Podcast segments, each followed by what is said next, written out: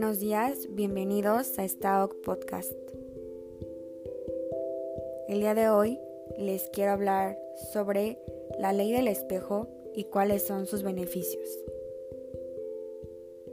La ley del espejo afirma que el mundo exterior actúa como un espejo, reflejando tanto nuestra luz como nuestra sombra, siendo un retrato de nuestro mundo interior. ¿Alguna vez te ha pasado que te ha molestado enormemente la forma de actuar de otra persona cuando hacía algo con lo que tú no estabas de acuerdo? Un ejemplo fácil, la convivencia. La convivencia no es nada sencilla. Una de las causas que suelen desencadenar disputas frecuentemente es que hay personas que son sumamente ordenadas y limpias y otras que no lo son tanto. Si eres de los o las o les que necesitan tenerlo todo perfecto y vives con alguien desordenado, seguramente te asalta a menudo la rabia al ver que la otra persona lo deja todo por el medio. Esta ley lo que quiere y lo que pretende principalmente es que a través del observamiento de nosotros mismos podamos ver qué es lo que nos molesta, obteniendo un mayor reconocimiento de autoconciencia y proporcionarnos una guía poderosa. En este podcast les, les, explicaré un poco cuáles son los beneficios de ella y así poder utilizarla a nuestro favor. Existen cuatro cosas que debemos de saber. La primera es el autoconocimiento. Si alguien nos despierta emociones desagradables, aunque no lo sepamos y probablemente es porque de algún modo refleja algo de nosotros mismos que no queremos ver y que tenemos que trabajar en ello, dándole espacio para permitirlo, sanarlo o librarlo. No obstante, los problemas se solucionan de raíz si modificamos nuestro estado interno, porque si esperamos que cambien los demás y que cambien las situaciones, sabemos que eso nunca va a pasar y solo nos sentiremos satisfechos de lo que pudimos lograr.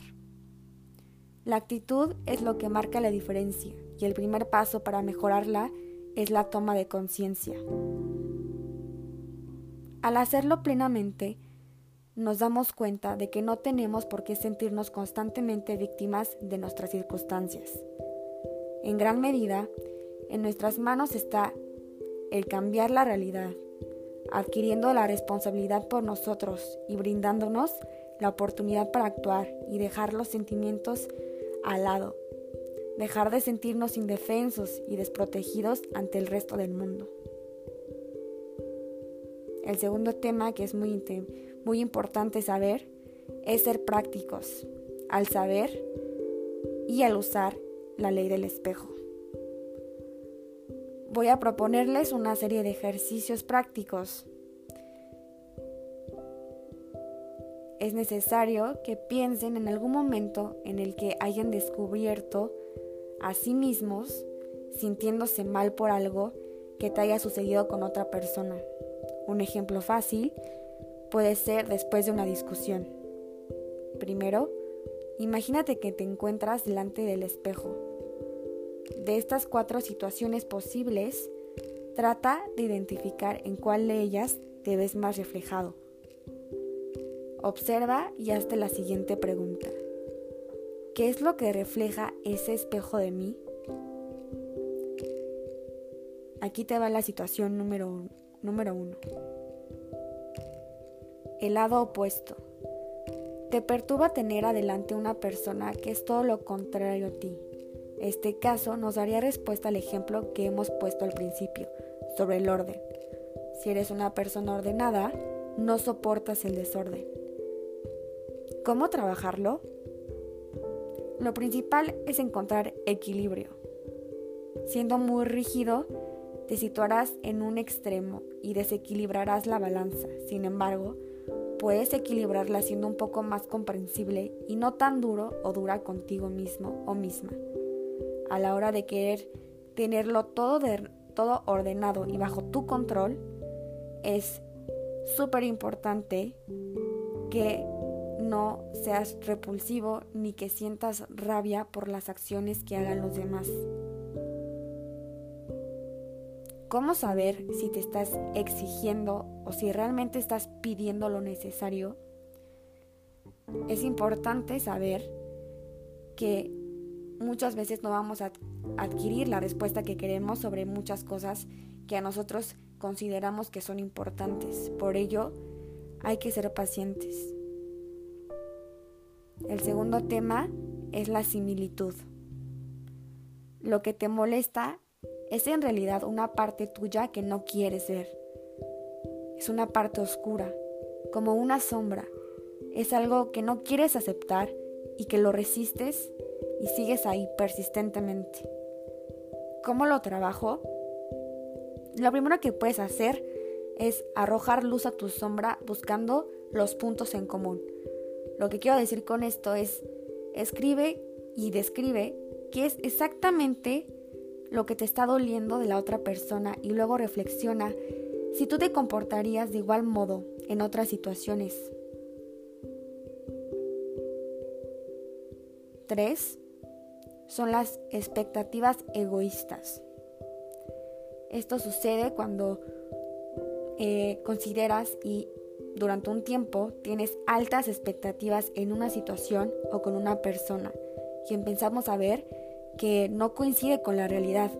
Es decir, hemos idealizado a alguien o algo y al darnos cuenta que no es como queríamos, lo intentamos controlar y manipular para que cambie y se adapte a la idea que a nosotros nos había gustado, a la cual habíamos formado desde un inicio. ¿Cómo puedo trabajarlo? Deja la visión egocéntrica de lado. Da igual si te enfadas, da igual si grites o llores. Hay una parte en esta vida que se escapa de tu control. Y esa es la que no está en tus manos, está en la de los demás. Son factores externos y tienes que aceptarlo. El siguiente tema es responsabilizarse de ti mismo y hacerte cargo de lo que esté bajo tu control. Coge toda la energía que estás desperdiciando en intentar cambiar al otro y dirígela hacia algo constructivo y que sí esté bajo tu poder, es decir, que puedas cambiarte a ti mismo y darte lo que necesitas.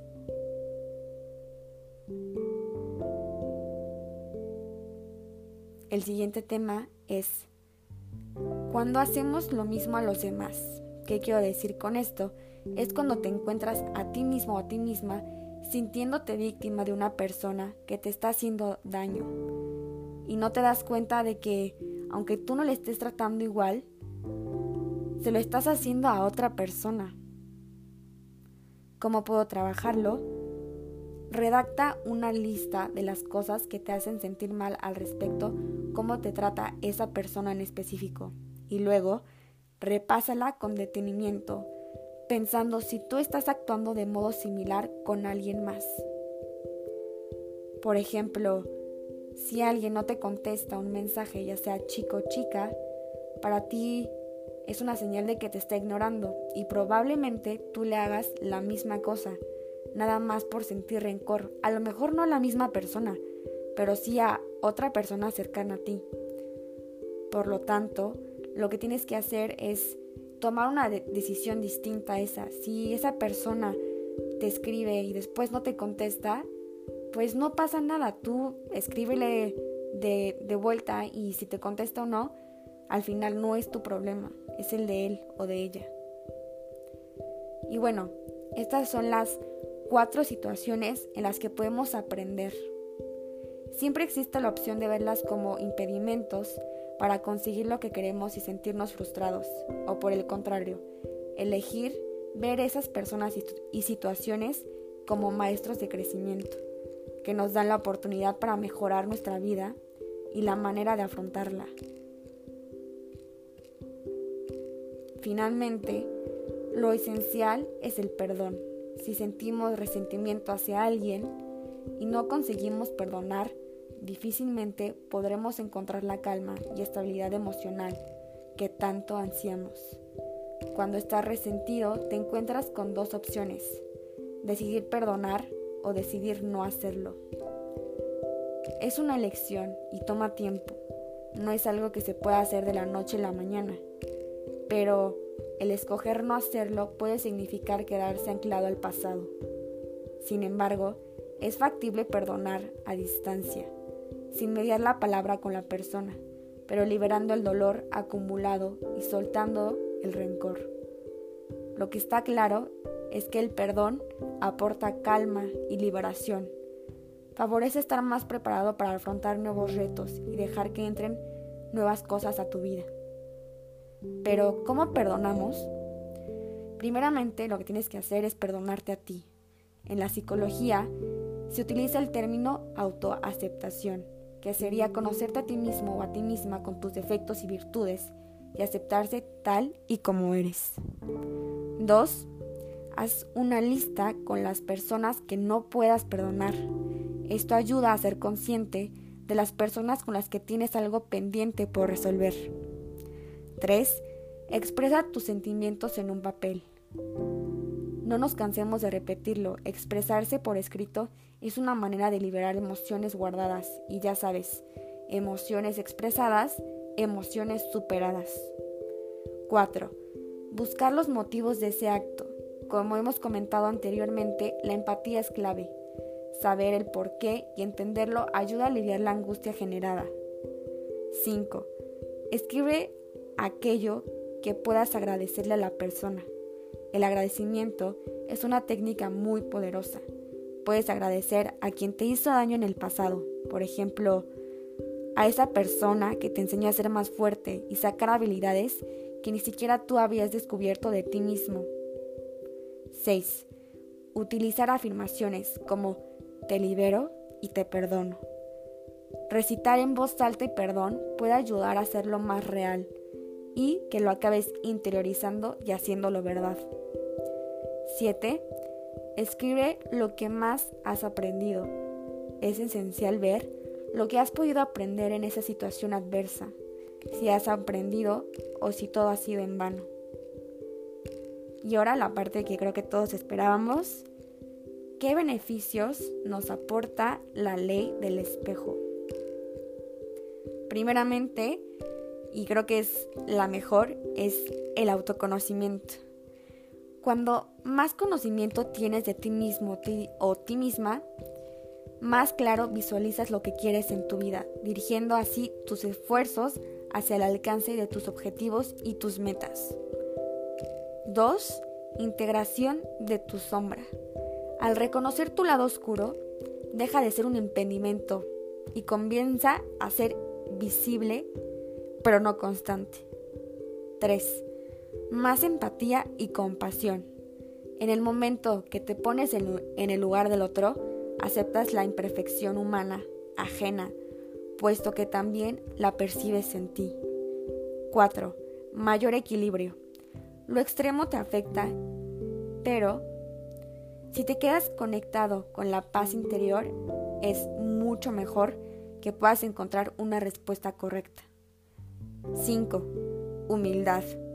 Aprendes a verte como tal, sin máscaras, aceptando tus debilidades y despegándote del ego. 6. Liberación de la actitud de la víctima. Dejas de ceder tu poder personal a los otros para empezar a responsabilizarte de tu persona. 7. Más sabiduría y libertad. La comprensión sobre las cosas y la libertad de elección es de las cosas más importantes que puedes tener. El saber perdonar de, sabios para odiar a alguien que bebe veneno y esperar a que muera el otro. ¿Merece la pena dedicar un tiempo a tal introspección? No lo creo. Estos fueron los beneficios de la ley del espejo. Espero que te haya gustado. Si quieres, puedes contarnos en nuestra página de Instagram si te has sentido identificado con alguna de las situaciones anteriores y si te animas a trabajar en ellas para seguir evolucionando en el camino de la vida. Nos escuchamos mañana.